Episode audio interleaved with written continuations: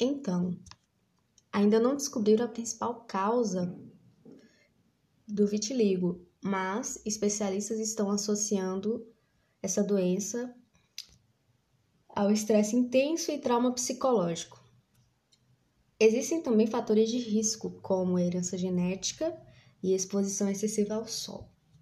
Bom, a forma de tratamento basicamente se dá ao uso de medicamentos, como o tracolimus, derivados de vitamina D e corticosteroides.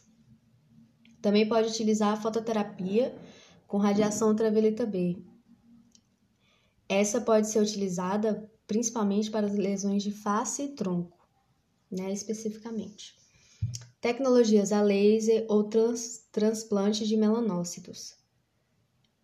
Então, essa doença não tem cura, mas tem tratamento. Porém, para esse tratamento ter uma, um avanço melhor, ter um, um, um resultado mais satisfatório, é preciso levar em consideração as características de cada paciente, porque cada corpo, cada, cada pele é única, então é preciso levar em consideração o modo de vida da pessoa, alimentação, fazer toda uma anamnese para poder saber qual des, desses tratamentos deve se utilizar nesse indivíduo.